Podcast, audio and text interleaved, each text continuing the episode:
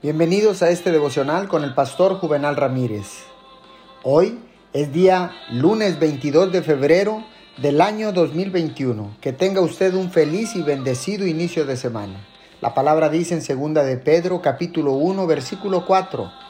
Dios nos ha entregado sus preciosas y magníficas promesas.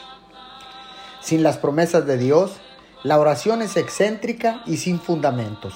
La oración es lo que hace que las promesas sean preciosas y prácticas.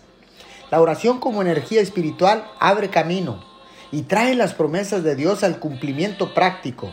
Las promesas de Dios cubren todas las cosas que pertenecen a la vida y la piedad y que tienen que ver con el tiempo y la eternidad.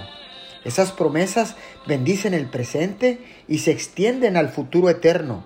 Las promesas son el fruto maduro de Dios para ser recogido por la mano de la oración.